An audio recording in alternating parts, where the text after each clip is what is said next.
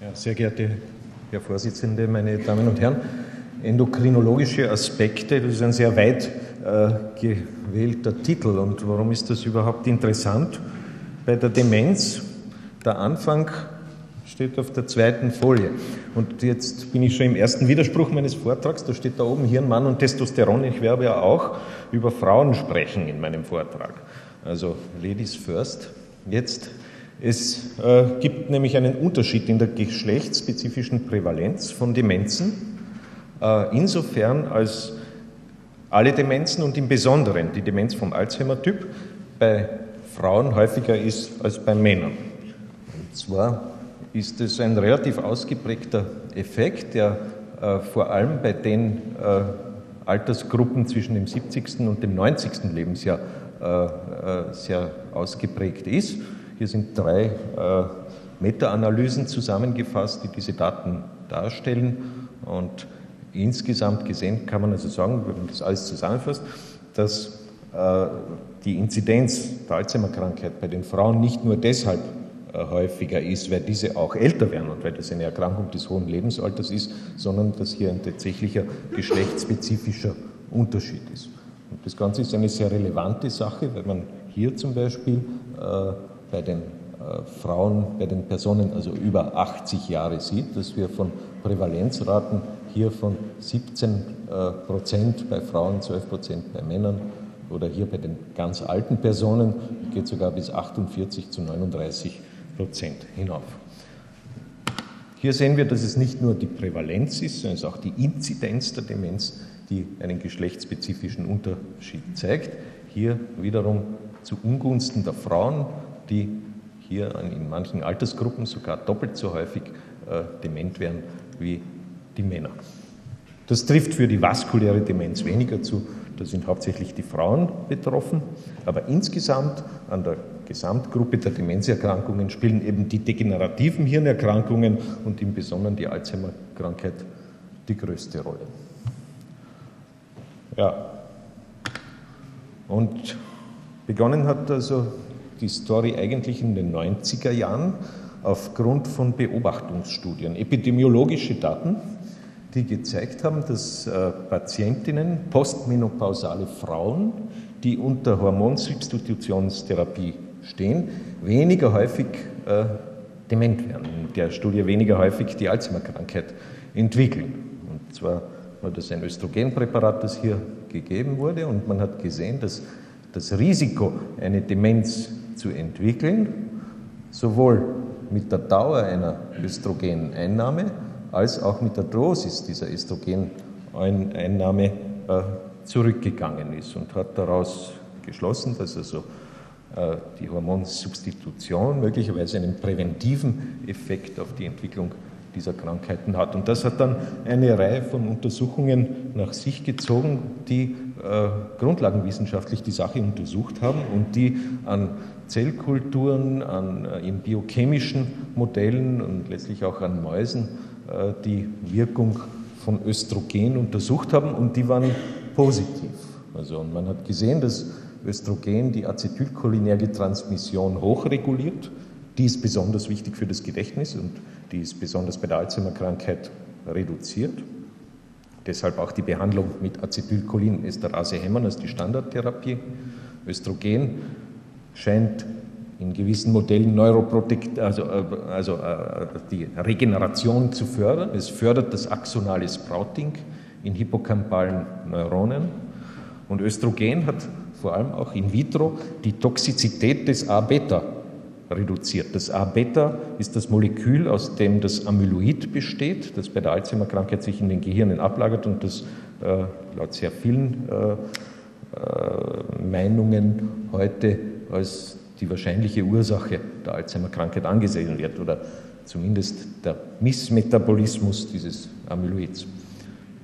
Auch hat man gesehen, dass die Amyloidproduktion, die A-Beta-Produktion in Neuronen reduziert wurde und dass hier also vor oxidativem Stress eine gewisse Schutzwirkung durch Östrogen da ist. Und das alles hat dann äh, dazu geführt, dass letztlich auch klinische Studien gemacht worden sind wo man Östrogen Patienten appliziert hat. Und da gibt es jetzt eine äh, Studie, die sehr groß angelegt war und die bereits äh, in den 90er Jahren äh, begonnen wurde, ist die Women's Health Initiative Study.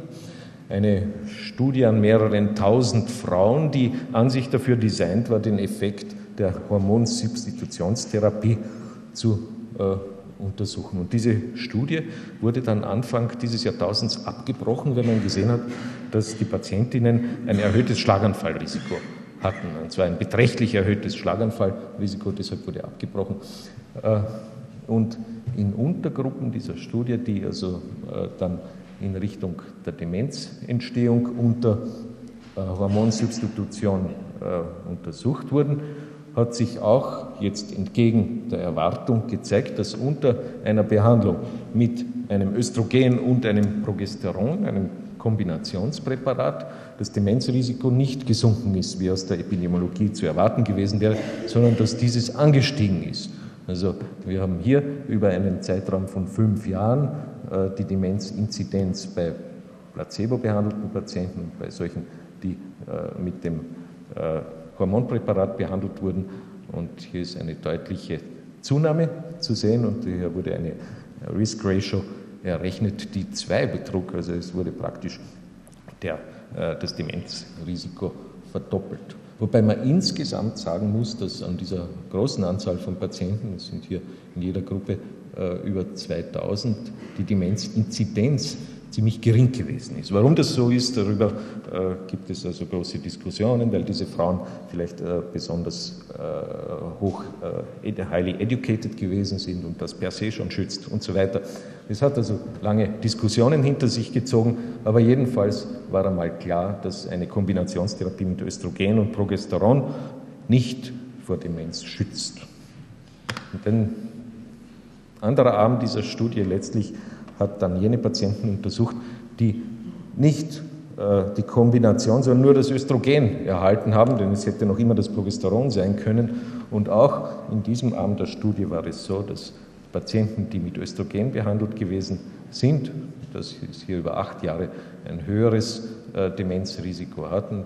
Die Odds-Ratio ist hier ungefähr bei 1,5 und das war statistisch signifikant und hat letztlich dazu geführt, dass äh, Östrogentherapie als Prävention und schon überhaupt als Therapie der Demenz verlassen ist. Diese Studien waren sehr groß. Es gab also viele Kritikpunkte daran und es folgt eine lange äh, Phase der Diskussion, die auch heute noch immer nicht zu Ende ist. Und die geht jetzt wieder zurück auf die äh, auf die äh, Basic Science, die äh, Östrogen untersucht hat in, in, Tiermodellen jetzt wieder und hier zum Beispiel ganz rezent aus dem Jahr 2007, November 2007, Progesteron und Östrogen äh, haben einen Einfluss auf die Neuropathologie von transgenen Mäusen. Es gibt transgene Mäuse, die also Amyloidablagerungen in ihren Gehirnen entwickeln und auch äh, Tau-Pathologie. Und wenn man diese Mäuse mit Progesteron und Östrogen behandelt, dann gehen diese äh, Veränderungen zurück, beziehungsweise werden die Mäuse auch weniger kognitive Störungen aufweisen.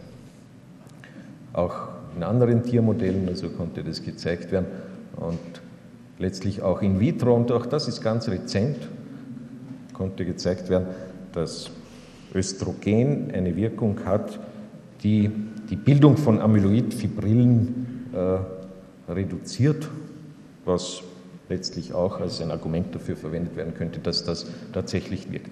Die Diskussion ist noch nicht zu Ende. Es hat keine größeren klinischen Studien mit äh, Östrogenpräparaten mehr gegeben. Die, die äh, vernünftige Rationale letztlich dafür ist noch immer da, aber im Moment äh, liegen wir hier, glaube ich, auf Eis. Ja, die Frage war dann, wenn ich Östrogen und Progesteron einer Frau verabreiche, äh, wäre ich dann nicht äh, die gesamte äh, hormonelle Achse, Hypothalamus, Hypophyse und letztlich äh, die Gonaden aus dem Gleichgewicht bringen könnte es ein sekundärer Effekt sein und würden vielleicht andere sekundäre hormonelle Veränderungen an diesem unerwarteten Ergebnis eine Rolle spielen. Und hier hat sich also zuletzt gezeigt, dass vielleicht äh, ganz andere Hormone als das Östrogen hier dann die tatsächliche äh, Schuldigkeit tun. Und das sind vor allem äh, äh die Gonadotropine und das LH. Und hier gibt es also zwei Untersuchungen zum LH, beide rezent aus dem letzten Jahr, die besagen, dass LH bei Frauen eben höher ist und die auch darauf fußen, dass tatsächlich LH bei Individuen, die unter Alzheimer leiden, höher zu sein scheint als bei normalen Patienten. Es gibt tatsächlich auch LH-Rezeptoren im Hippocampus und diese Untersuchungen haben jetzt wiederum transgene Mäuse verwendet, in dem Fall solche, die LH überexprimieren und die, äh, diese Mäuse konnten dann aufgrund gewisser Tests, äh, mit, äh, bei denen konnte eine kognitive Störung nachgewiesen werden. Auf der anderen Seite, und das ist auch interessant, transgene Mäuse, die wiederum äh, Amyloid sozusagen exprimieren, die werden normalerweise dement und wenn man die mit einem Anti-LH, der Substanz Leuprolid, behandelt, dann wird ihre kognitive Leistung besser und sie weisen weniger Amyloidablagerungen auf. Also wir sind jetzt hier wieder so in etwa am Anfang, wie das Anfang dieses Jahrtausends gewesen ist, dass die Dinge in vitro und in den Tiermodellen ganz ausgezeichnet zu funktionieren scheinen.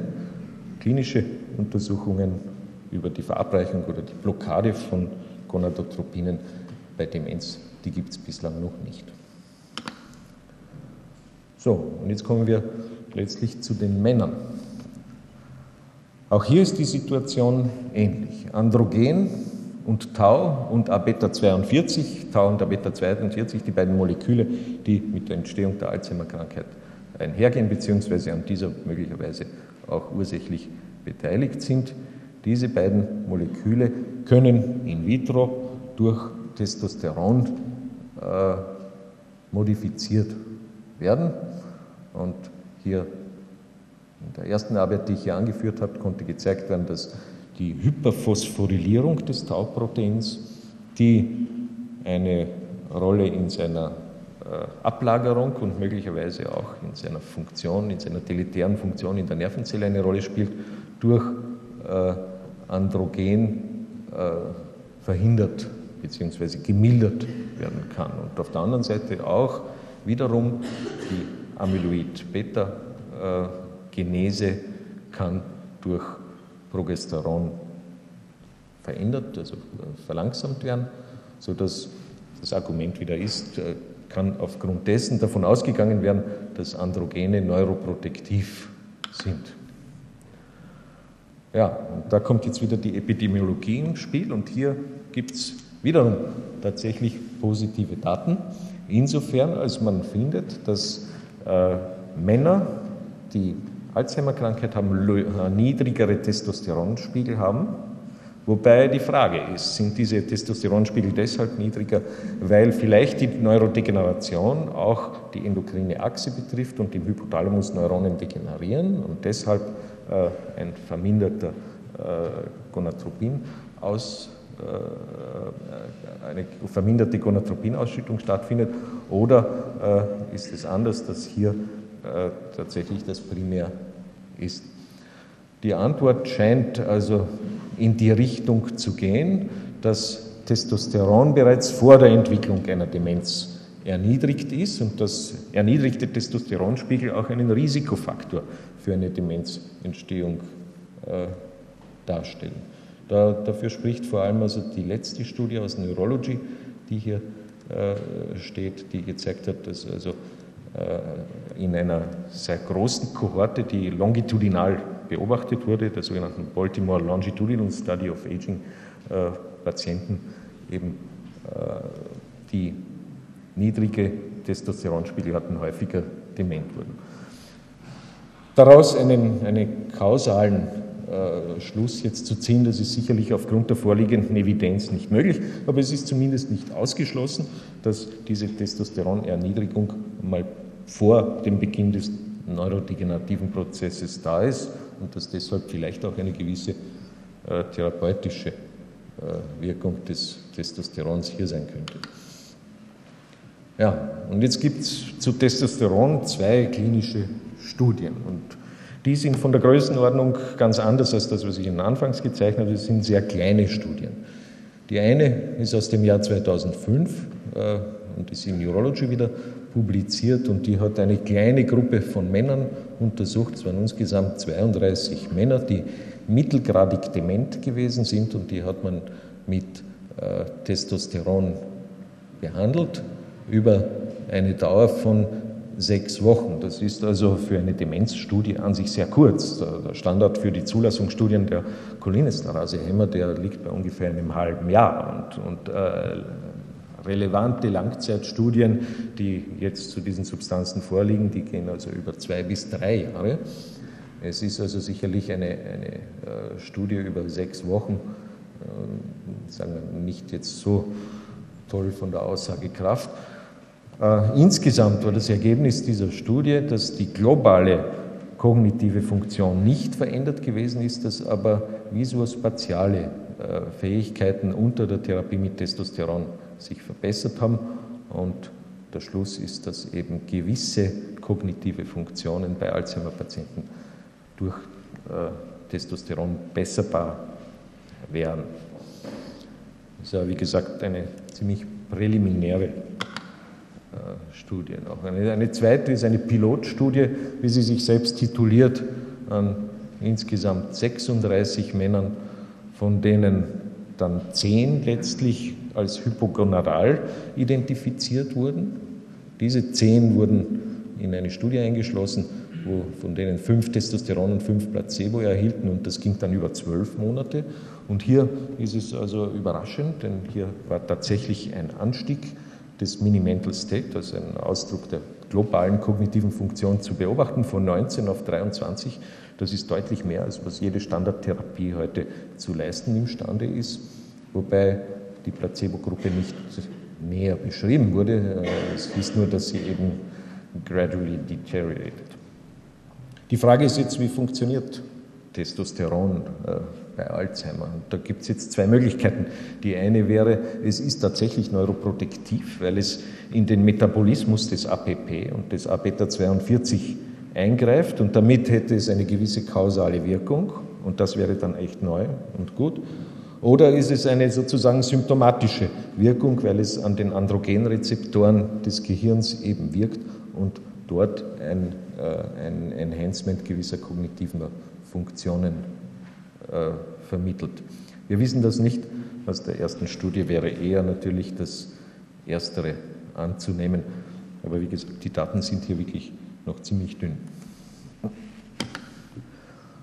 So, wofür könnte man noch Hormone verwenden? In der Demenztherapie, das ist jetzt genau das Umgekehrte, Patienten mit äh, Demenzerkrankungen entwickeln in aller Regel in der mittleren und auch späteren Phase ihrer Erkrankung psychiatrische Symptome, psychiatrische Symptome im Sinne von produktiven Symptomen, paranoiden Symptomen, aber auch Aggressivität, Umherwandern, Unruhe äh, und so weiter sind hier wichtig und sind vor allem für die Pflegepersonen dann sehr belastend. Und diese Symptome werden standardmäßig mit Neuroleptika behandelt. Heute nicht mehr mit Haloperidol, sondern mit modernen Substanzen, die nebenwirkungsärmer sind. Und äh, in der Regel funktioniert diese Behandlung recht gut. Und hier diese Untersuchung aus dem letzten Jahr hat also bei Patienten, die aggressiv gewesen sind und zum Teil auch sexuell inhibiert gewesen sind, äh, Ciprosteron äh, verwendet, um äh, hier zu schauen, ob das eine der neuroleptischen Wirkung ähnliche Wirkung haben könnte? Und die Antwort war letztlich ja. Das hat gut funktioniert. Diese wenigen Patienten, die mit dem Antiandrogen behandelt wurden, äh, sind ruhiger, weniger aggressiv gewesen und die psychiatrischen Symptome haben nachgelassen. Und sie hatten auch deutlich weniger Nebenwirkungen als die mit Haloperidol behandelten Patienten. Ob hier jetzt eine Indikation äh, liegt für eine kurzdauernde Therapie, klar, dass in Anbetracht des Nebenwirkungsspektrums hier eine langdauernde wohl nicht in Frage kommt, das bleibt offen. Es gibt einmal erste Daten dazu. Okay, damit bin ich mit den wichtigsten Dingen schon am Ende und möchte also zusammenfassen. Geschlechtshormone und Demenz im Alter. Östrogen ist derzeit kontraindiziert, weil aufgrund der Women's Health Initiative zu befürchten ist, dass eher eine negative Wirkung vorliegt. Ob es eine Renaissance erleben wird, das wissen wir nicht. Wahrscheinlich wird es nicht so schnell dazu kommen. Zum Testosteron gibt es therapeutisch noch wenig Daten. Ob hier eine Hoffnung liegt, wird man sehen. Ob andere Hormone der Hypothalamus-Hypophysen-Gonadenachse eine Rolle spielen, das wird sich zeigen. Möglicherweise ist es so. Und ähm, wahrscheinlich ist es schon auch so, dass hier eben nicht nur eine einzige, an einer einzigen Stelle in diesem System äh, eingegriffen werden kann oder Eingriffe an einer einzigen Stelle äh, kausal sind, sondern dass man das gesamte System im Auge behalten wird müssen. Die bisher beobachteten Effekte der Hormontherapie im therapeutischen Bereich sind bestenfalls modest. Ob das jetzt in, einem vernünftigen, äh, in einer vernünftigen Korrelation zum Nebenwirkungsrisiko steht, das bleibt offen. In Entwicklung sind, wenn man die Literatur so durchschaut, Substanzen, die ähnlich den Hormonen am Gonadotropinrezeptor modulieren, auch am Androgenrezeptor was sich daraus ergibt, ist also vollkommen offen. Es ist sicher im Moment nicht die erste Linie, auf der geforscht wird und die erste Linie, in der die Hoffnung für Demenzpatienten liegt. Die liegt auf einem ganz anderen Bereich, nämlich in dem Bereich, wo äh, tatsächlich eine gute Chance besteht, den pathogenetischen Prozess zu beeinflussen durch äh, zum Beispiel die Alzheimersche Impfung, die mit der Amyloidproduktion ja auch äh, äh hier interferieren soll und die, in die sicherlich derzeit wesentlich mehr investiert wird als äh, in diesen Aspekt. Ja, das sind also die Neuigkeiten, die sicherlich jetzt nicht für die Demenzpatienten sehr erfreulich sind, aber so ist die Datenlage. Hormontherapie ist nicht Demenztherapie. Danke.